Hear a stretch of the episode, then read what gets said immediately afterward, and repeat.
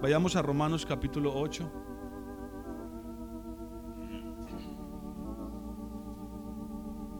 Vamos a continuar hablando acerca del reino de los cielos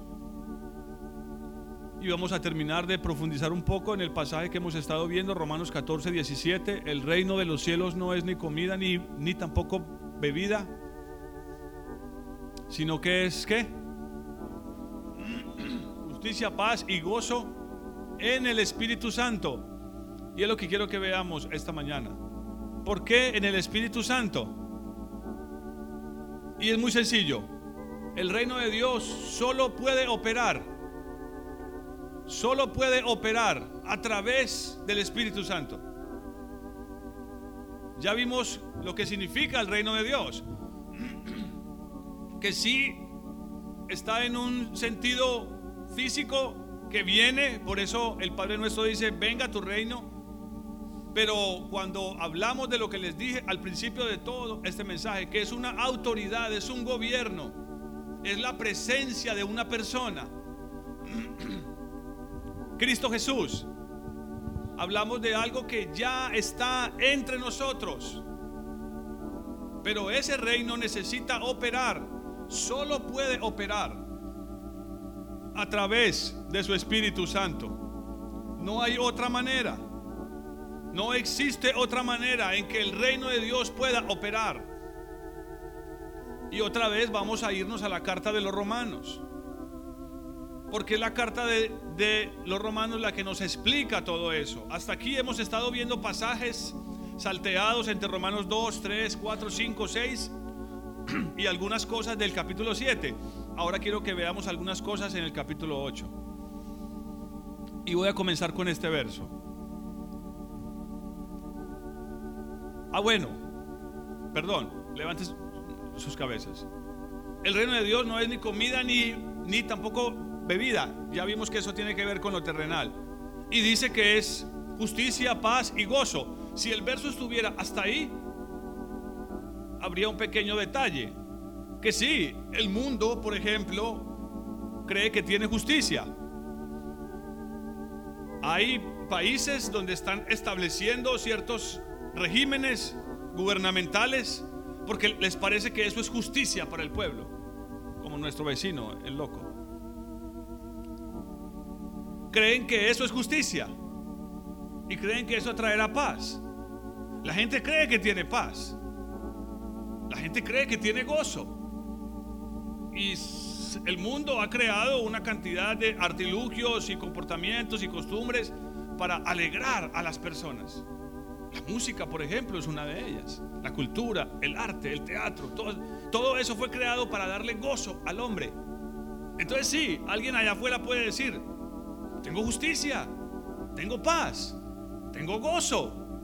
Pero esas tres cosas operan en el reino de Dios y son parte del reino de Dios solo por el Espíritu de Dios. Amén. Porque alguien puede decir, pero Jesús es tu gozo, pero yo también tengo gozo y no necesito a Jesús. Porque no comprenden que sí hay un gozo, pero que allá en el mundo es pasajero. Y sí que hay una paz que la que, que, que el mundo ofrece. Por eso el Señor le dijo a sus discípulos, la paz que yo les doy no es la paz que el mundo les ofrece. Mi paz es diferente. Entonces sí hay estas cosas en el mundo. Se puede levantar un gobernante y decir, voy a gobernar con justicia y voy a hacer esto y esto y esto para que haya justicia. Y de hecho los gobernantes y la policía y los que están allá en las altas cumbres están para ejercer justicia, aunque no lo hagan. Pero toda esa degradación es parte de eso. De que a medida que se degrade más, entonces el reino de Dios va a tomar más control de este mundo. Hasta que lo tome por completo. Amén. Esto es una invasión, hermanos. Si pudiéramos dibujarlo, pintarlo, es una invasión de, de el reino de Dios contra el reino de Satanás. Amén. Que es el Dios de es el Dios de este mundo, según lo dice la palabra de Dios. Y dice que el Señor vino y se metió en la casa del hombre fuerte y lo ató. Lo ató y le robó sus armas. Y una de esas armas es la que estamos viendo los jueves que tiene que ver con el pecado y ya otras que hemos visto. Es una invasión del reino de Dios al reino de Satanás. Es una, es una invasión del reino de luz al reino de las tinieblas. Y ese reino, el reino de Dios, solo opera a través de su espíritu. Amén. Para comenzar, quiero leer el versículo 14, Romanos 8, 14. Porque todos los que son guiados por el Espíritu de Dios, estos son hijos de Dios. ¿Quiénes son hijos de Dios? ¿Todos? ¿Todos son hijos de Dios? No. Todos los que están en la iglesia son hijos de Dios. Todos los creyentes son hijos de Dios. Bueno, ojalá. Eso espero. Aquí está diciendo quiénes son. Y dice todos los que son guiados. Y el contexto de ser guiado aquí, perdón, el concepto de ser guiado aquí es la idea de un adulto que toma a un niño de la mano y lo lleva por un camino que no conoce. O es el concepto de alguien que toma de la mano a un ciego y le dice, aquí delante de usted hay un murito, levante el piecito para que no se te vaya a tropezar. Gire a la izquierda, gire a la derecha. Ser guiado es que me digan hacia dónde tengo que ir, qué tengo que hacer y cómo tengo que hacerlo. Amén. Eso es lo que implica ser guiados por el Espíritu Santo. A grandes rasgos, solo para empezar a, tirar un cimiento y poder eh, dejar claras ciertas cosas. Guiados por el Espíritu Santo no es que te, te levantas y haces lo que quieras. Cuando Saúl fue ungido por por el profeta, el profeta le dijo a Saúl, vete y haz todo lo que te venga. A la mano Dios está contigo. Pero Saúl empezó a hacer cosas que iban en contravía de la voluntad y de la palabra de Dios. Y empezó a cometer locuras.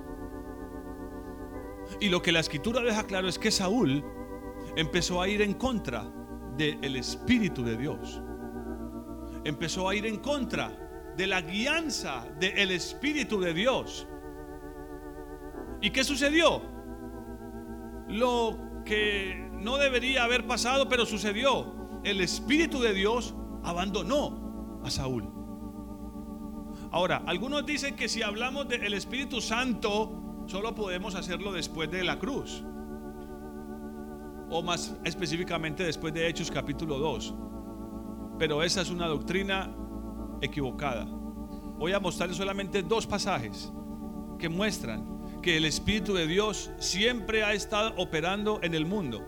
Bueno, les voy a mostrar tres. El primero voy a parafrasearlo. Génesis capítulo 1. El Espíritu de Dios se movía sobre dónde? Sobre la faz de las aguas. Ahora, alguno me va a decir, pastor, entonces antes de Cristo hubieron personas que tenían el Espíritu de Dios. Sí. Pero con una diferencia que la vamos a ver enseguida. Quiero hacer referencia a dos pasajes. El primero es Salmo 51. claros. Salmo 51.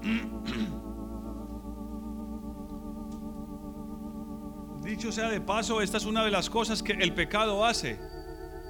Quita, aleja el Espíritu Santo de nuestras vidas. Salmo 51, versículo 11. No me eches Miren lo que dice David después de pecar en su oración de arrepentimiento. No me eches de delante de ti y no quites y no quites de mí que tu Santo Espíritu o tu Espíritu Santo. O sea que David tenía qué cosa? El Espíritu de Dios. El Espíritu Santo es lo mismo. Saúl lo tuvo. Ahora, ¿cuál es el, el meollo de esto? Ya vamos a verlo. Pero hay varios pasajes.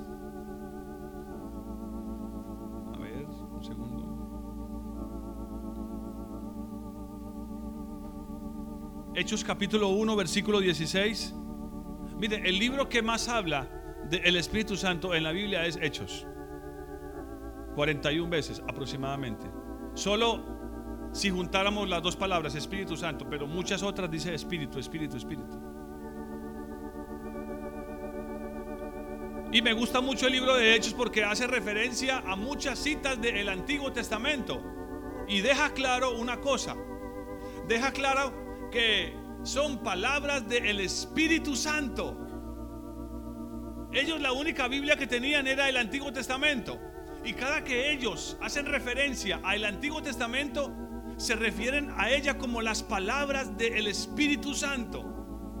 Amén. Esto es muy importante. Hechos capítulo 1, versículo 16 dice, varones hermanos, era necesario que se cumpliese la escritura en que el Espíritu Santo habló por boca de David acerca de Judas. Ya saben de a qué está haciendo referencia. Judas había muerto y necesitaban un reemplazo para Judas entre los doce. Pedro se levanta y ojo con esto, porque algunos dicen, hasta aquí no había sido lleno del Espíritu Santo, pero ya tenía el Espíritu Santo. Al final de Juan capítulo 21 el Señor dice que le sopló el Espíritu. Y lo recibieron. Porque otra cosa es ser lleno. Ya eso lo hemos visto, pero voy a tocar ciertas cositas para los que son más nuevos. Pero Pedro está haciendo una alusión a un texto del Antiguo Testamento, específicamente un salmo, y está diciendo, el Espíritu Santo habló por boca de David.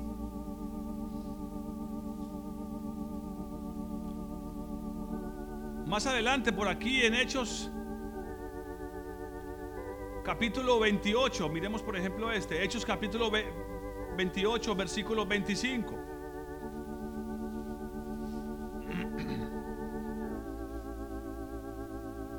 Hechos capítulo 28, versículo 25 dice, y como no estuviesen de acuerdo entre sí, al retirarse, les dijo Pablo esta palabra, bien habló el Espíritu Santo por medio del profeta Isaías a nuestros padres.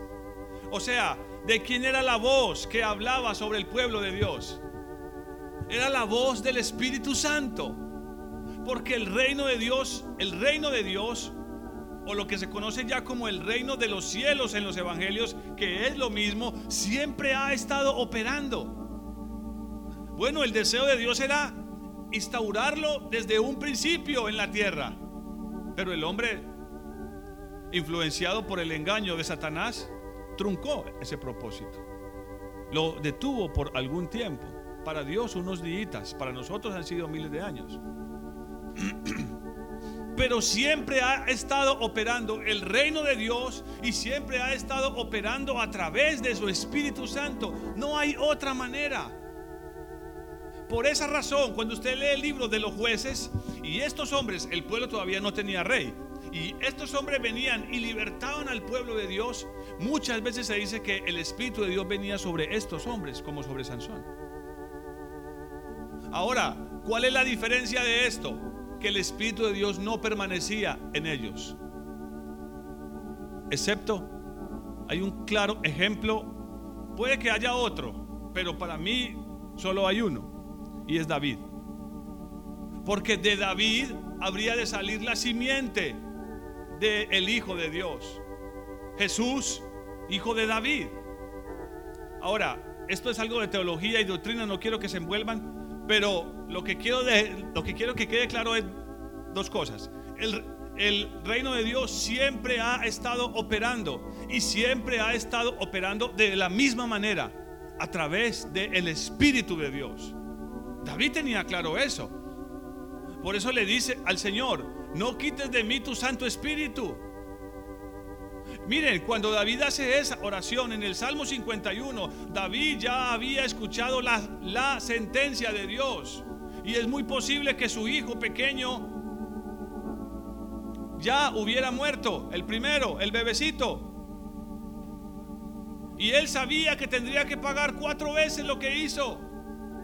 Pero la, la petición que tiene él no está relacionada con las cosas que le iban a pasar o con las consecuencias de su pecado, sino que él le dice, renueva en mí un corazón recto. Un corazón limpio, perdón, y un espíritu recto. Y no quites de mí tu santo espíritu. Por alguna razón, David sabía que sin eso no, no había reino de Dios. No había absolutamente nada. No había esperanza absoluta de nada. Por alguna razón David sabía que sin ese espíritu él ya no era hijo de Dios. Y no podría dar a luz en el tiempo al hijo de Dios. Amén. Es lo mismo para nosotros. Es exactamente lo mismo. Al igual que con María, no vamos a poder engendrar la vida de su hijo si no es por el Espíritu Santo. Amén. Miren hermanos, Dios no nos dejó el Espíritu Santo para que hiciéramos milagros. Eso es, esa, es la corriente hoy en el mundo. Claro que si el Espíritu Santo está en nosotros con poder, se pueden manifestarse características del poder de Dios, milagros por ejemplo. Pero la razón por la cual Dios nos ha dado su espíritu y vamos a verlo, mire, una de las personas, una de las personas en la Biblia más llenas del Espíritu Santo fue María. Quiero que vayan a Lucas capítulo 1.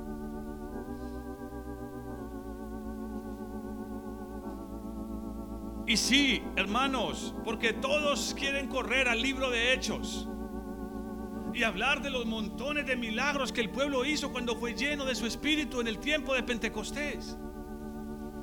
Y les gusta hacer referencia, estas señales los seguirán a los que creen. Beberán venenos de serpiente y no les pasará nada. A mí no me interesa eso porque yo no veo que ese es el énfasis de lo que la escritura dice. Dios no nos dio el Espíritu Santo para eso. Eso es una consecuencia. Amén. Es una consecuencia.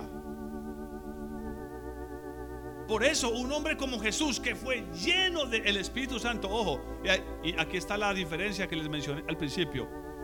El meollo con esto es que el Espíritu de Dios podía venir sobre hombres, pero no permanecer sobre ellos. ¿Cuál fue la señal que Dios le dio a Juan el Bautista para que reconociera a Jesús, el Mesías? Que el Espíritu Santo descendiera ¿Y qué? Y que permaneciera, porque muchas veces descendió.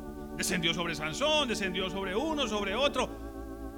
Descendió sobre muchos hombres, pero no permaneció. Para mí, excepto en David. Porque David vivió en su época como si estuviera viviendo en la época de la gracia de Dios.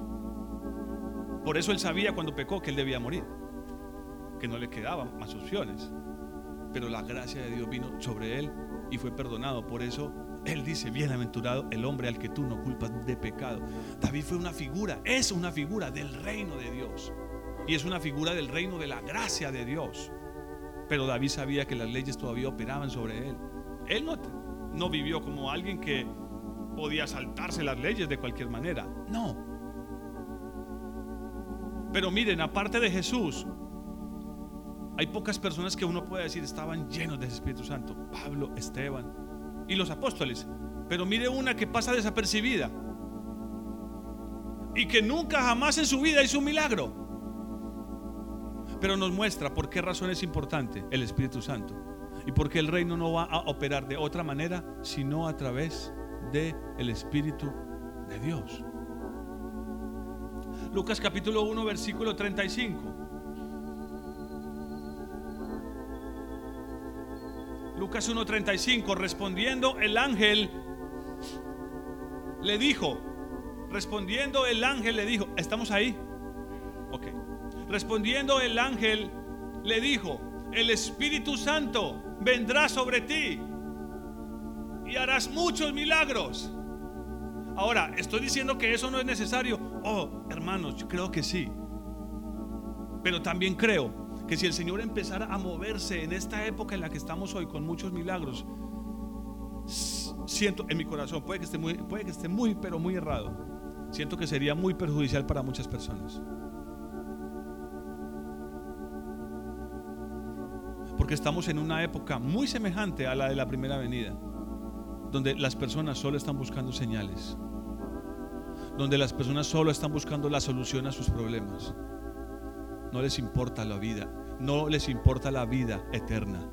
No tienen ningún interés en lo que Dios tiene y tiene interés en la vida eterna. Solo están preocupados por lo que les duele hoy, por lo que les falta hoy, por lo que no tienen hoy. Y harán lo que sea para conseguirlo de la manera que sea, sin importar si pasan por encima de la guianza del Espíritu de Dios. Escuchen esto, porque es muy fácil pasar por encima de la guianza del Espíritu de Dios. En muchas cosas es posible en muchas formas, familiares, económicas, en relaciones personales, en la iglesia, nuestra vida personal. Es muy fácil pasar por encima de la guianza de su espíritu. El Espíritu Santo nos fue dado para una cosa principal y es esta. Ahora sí regreso a la lectura.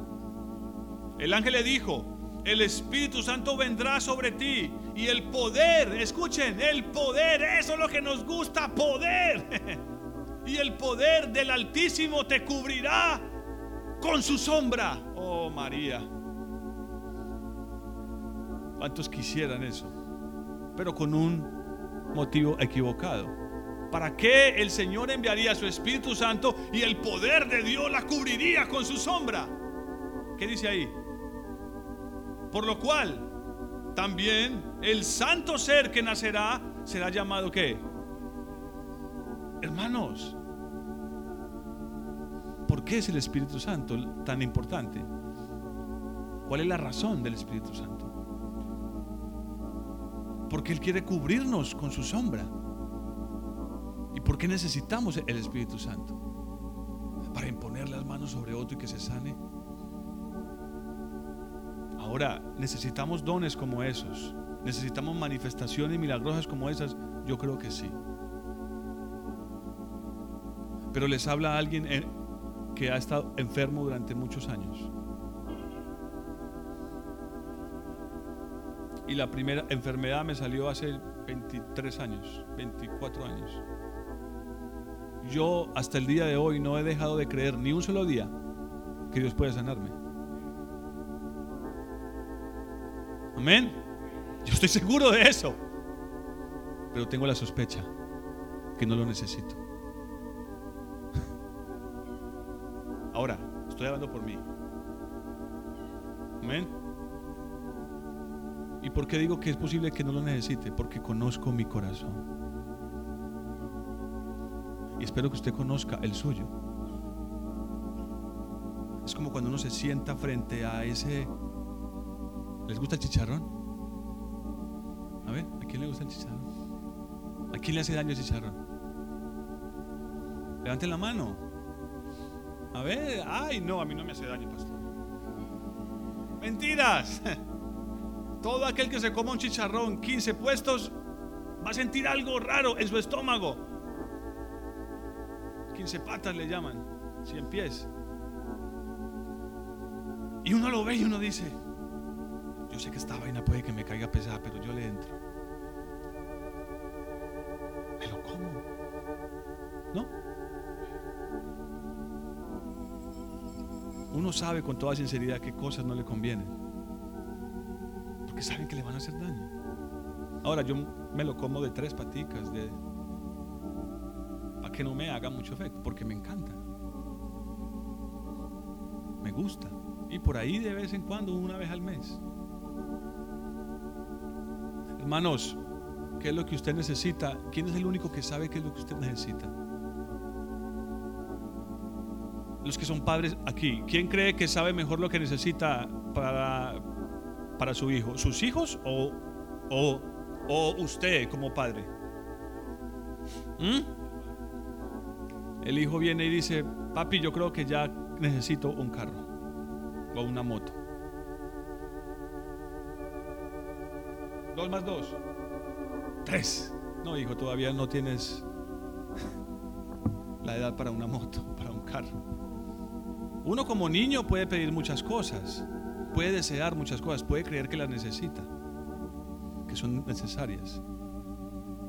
Yo durante todos estos años he querido una cosa y es poner mi confianza en la misericordia de Dios, en su sabiduría como Padre. El Espíritu de Dios sí puede hacer muchas cosas en nosotros.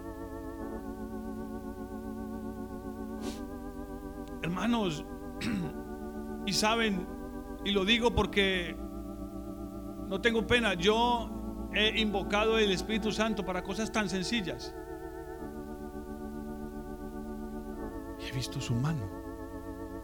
Estaba pegando esa chapa. Eso debajo tiene como, como 15 huecos y eso no se sostenía. Uy, yo estaba ahí sudando como a las 9 y mis hijos estaban ahí, saben que no miento. Le dije, Señor, dame sabiduría. Eso no, eso, eso, eso no encajaba. Y de repente yo sentí que el Señor estaba ahí. Le acomodamos. No, pastor, el, el Señor no nos dio el espíritu para eso, sino para cosas grandes. ¿Y qué es grande? ¿Qué es más grande que ver a Dios a tu lado? Sentir a Dios a tu lado en las cosas más insignificantes. ¿Eso no es grande? Ahora, estoy demeritando lo que necesitamos, que Dios sane enfermos, que libere personas eh, atadas por pecados y cadenas, no. Pero el Espíritu Santo usa a esta mujer María para enseñarnos cuál es la principal razón por la cual Él quiere venir sobre nosotros y cubrirnos con su sombra es para que demos a luz la vida de su Hijo, el Rey. Ojo, el único que puede formar el reino de Dios adentro de nosotros.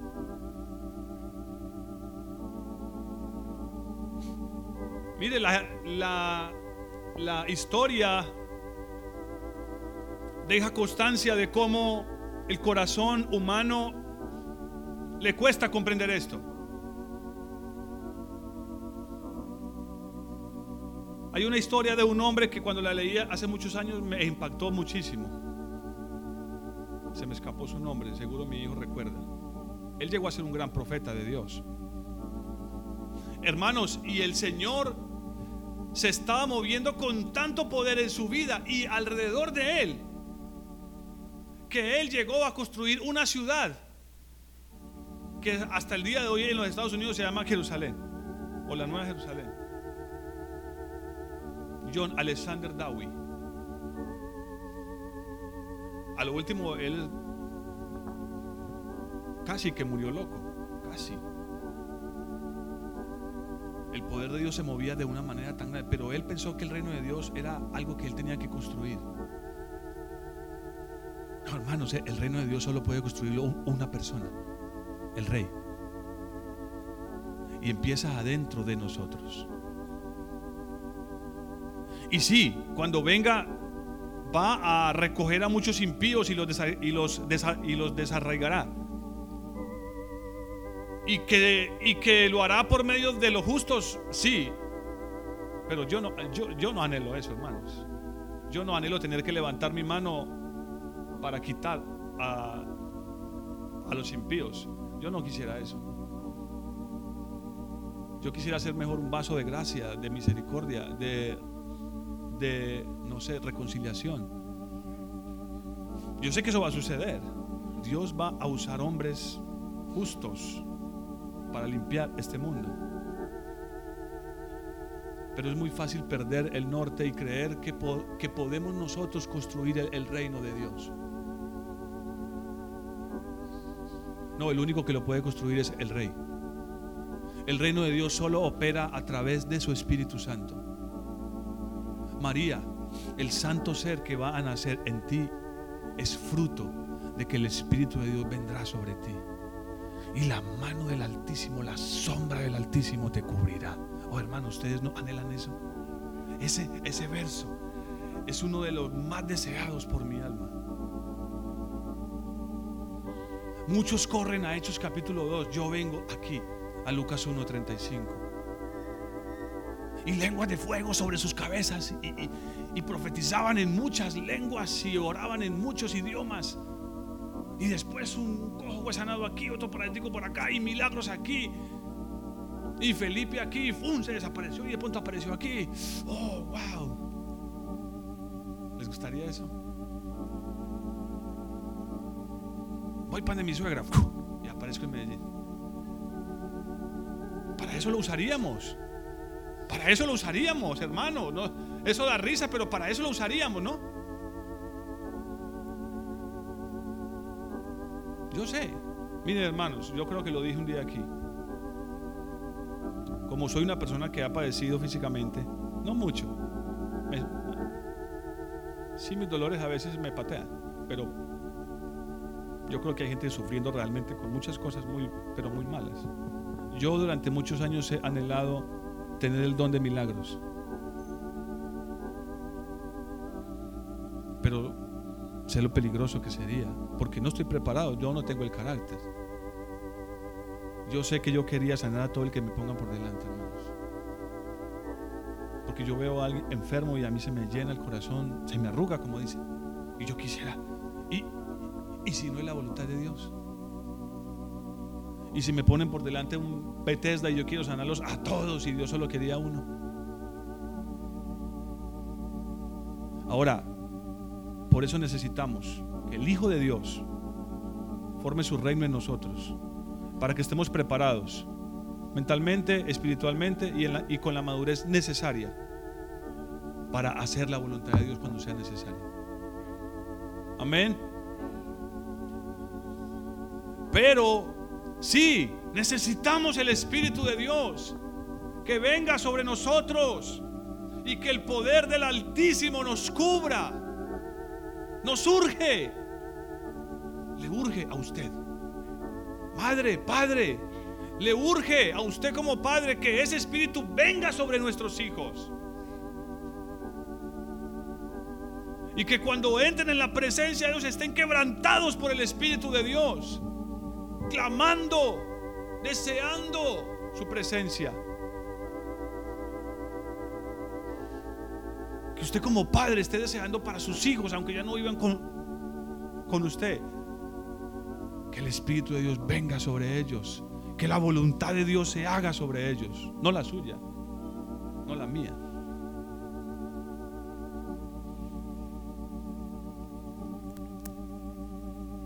Para mí es tal vez el pasaje más hermoso en cuanto a referencia alguna que tiene que ver con el Espíritu de Dios. María, el Espíritu Santo vendrá sobre ti y el poder del Altísimo te cubrirá con su sombra. Oh, hermanos, yo, leo eso y ya no quiero decir más nada sino clamar. Señor, necesitamos tu Espíritu Santo. Padre, Padre, hay una urgencia en mi alma. Hay una urgencia en estos corazones. Tal vez algunos no lo saben porque nos hemos acostumbrado a vivir sin tu espíritu, sin su influencia, sin su poder. Pero esta mañana yo te ruego que abras nuestros ojos yo esta mañana te ruego que abras nuestros ojos. Oh, como María, mi Señor. Haznos como María, mi Señor. para que el santo ser,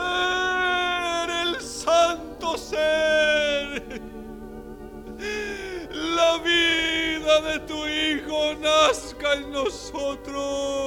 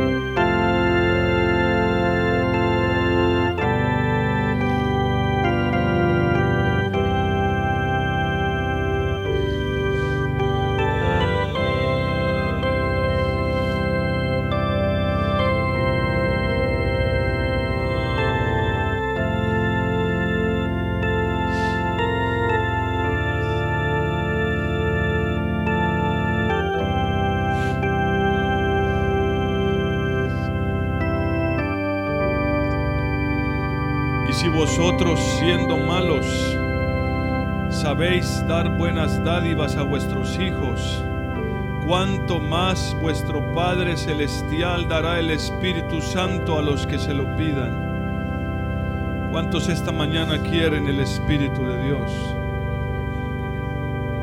¿Cuántos de ustedes, hermanos? Tiene que abrir su boca, hermano, hermana. Tiene que abrir su boca y decirle esta mañana, Señor, dame tu Espíritu Santo. Los niños también, los niños, por favor, deben estar orando. Señor, dame tu Espíritu. Dame tu Espíritu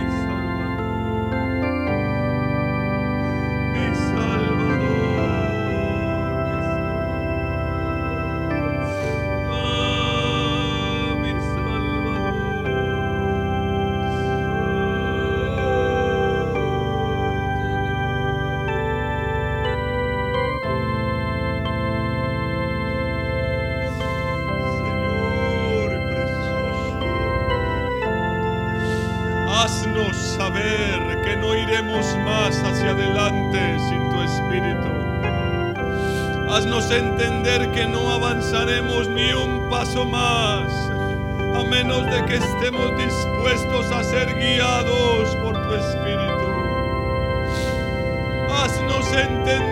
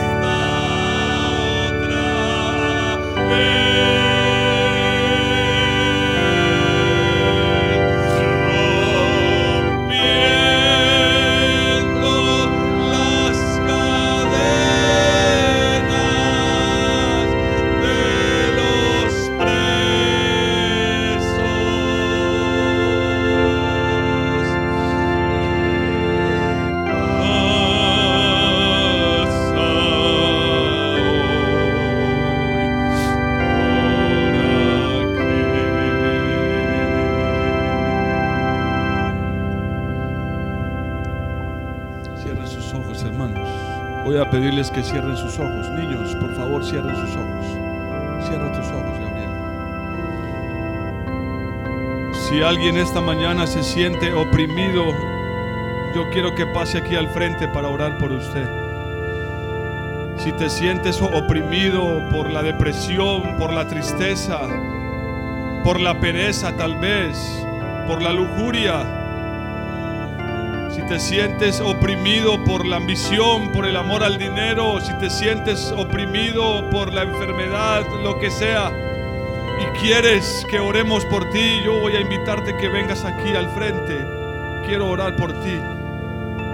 Si en verdad anhelas y te sientes oprimido por alguna cosa, ven aquí al frente. Yo no soy yo. Si algo puede suceder en tu vida, será por el Espíritu de Dios. No será por mi causa. Pero recuerde esto, la puerta solo se abre por dentro. La puerta solo se abre por dentro. Y si usted se está sintiendo oprimido por algo, usted necesita decirle, Señor, esto está oprimiendo mi vida. La preocupación, Señor, la angustia, la depresión, la inmoralidad, la lujuria, el amor al dinero, Señor, estas cosas, la pereza, Señor, esto está oprimiendo mi vida. Yo te ruego, yo te suplico liberación. Abra esa puerta, hermano, Abra esa puerta, ábrala. Abra esa puerta. Y deje al Espíritu de Dios entrar y hacer su obra.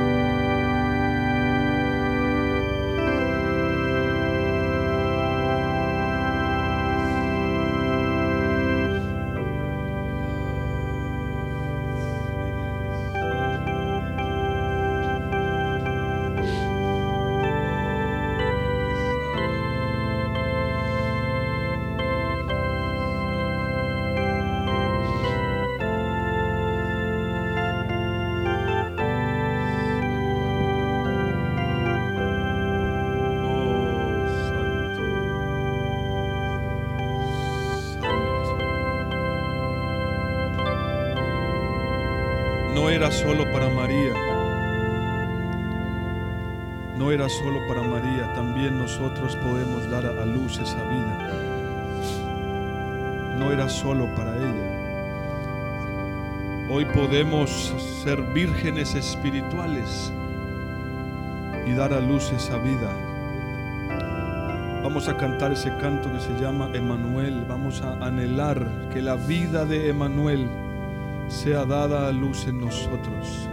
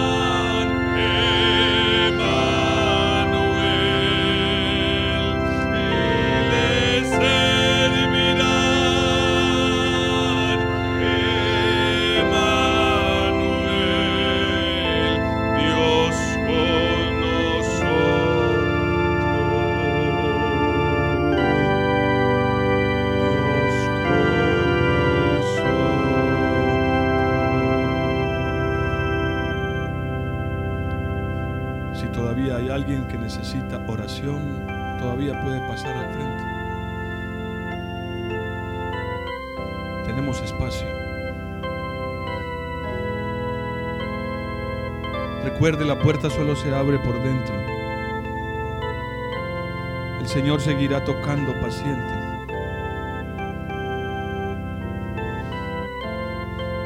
Ábrele al Señor. Abre esa puerta. No dejes esa puerta cerrada, ábrela.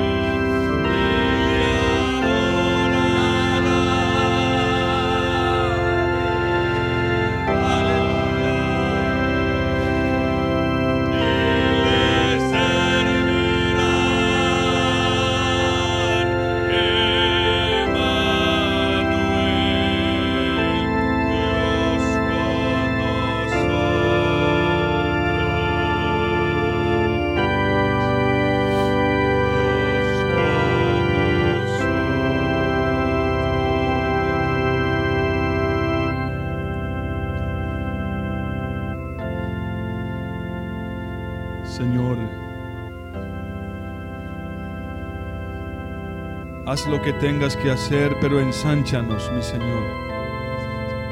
Ensánchanos nuestros corazones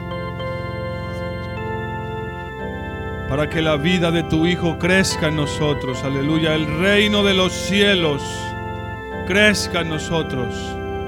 Tome control de cada deseo, de cada pensamiento, de cada plan, de cada intención. Te lo ruego, mi Señor.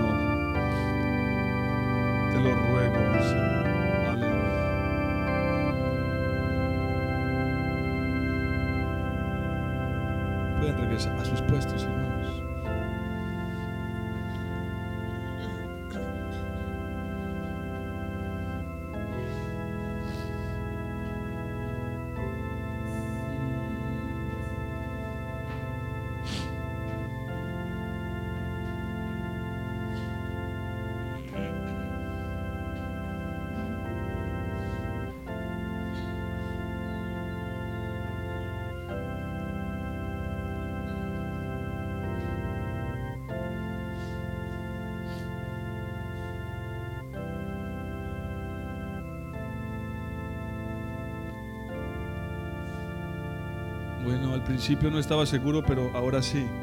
Sé que Dios quiere, eh, Dios quiere ensancharnos. Ahora sí puedo decir que estoy seguro. Y espero que usted también.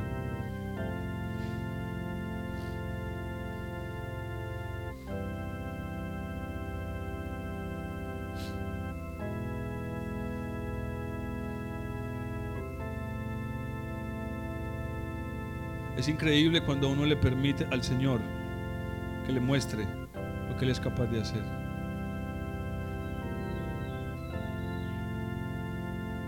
Es increíble, hermanos.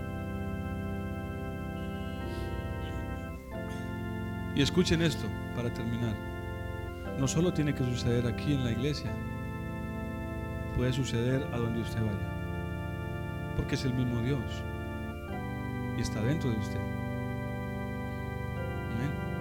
Somos su templo. Estas paredes son solo un local.